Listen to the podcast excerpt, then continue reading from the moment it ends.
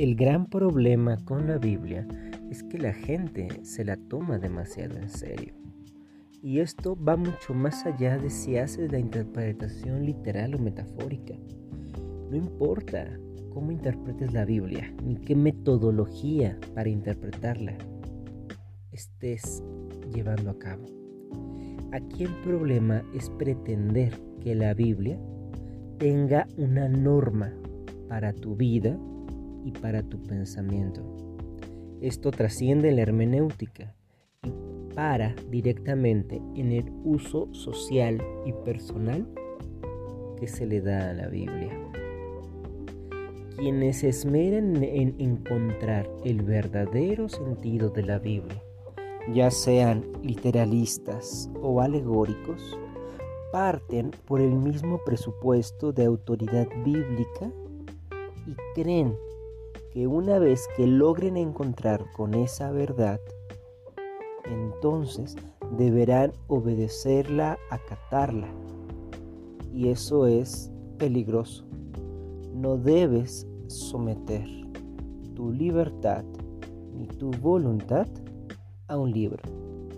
Estoy convencido de que cuando logremos hacer de la Biblia un libro de lectura voluntaria y donde entendamos que expresa en la mayor parte de su contenido los sueños, anhelos y fantasías del pueblo de Israel en el Antiguo Testamento y de la Iglesia en el Nuevo Testamento, podremos revalorar la Biblia y reconciliarnos con ella el día de hoy nuestra relación con la Biblia está marcada por la obediencia y por la sumisión si eres creyente o por el repudio y la desestimación si eres ateo.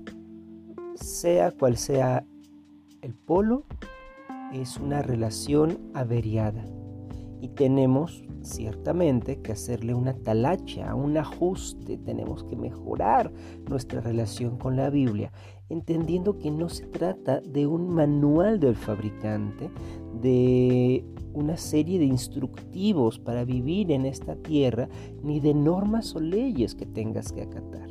La Biblia es un libro maravilloso, siempre y cuando leas esos documentos que componen el texto bíblico como lo que son, una narrativa de esperanza. La Biblia no nos dice las cosas como fueron, sino que nos presenta un mundo cual pudo ser, lleno de fe, prodigios, milagros, cosas que no quedan en ningún registro arqueológico ni en ninguna evidencia histórica.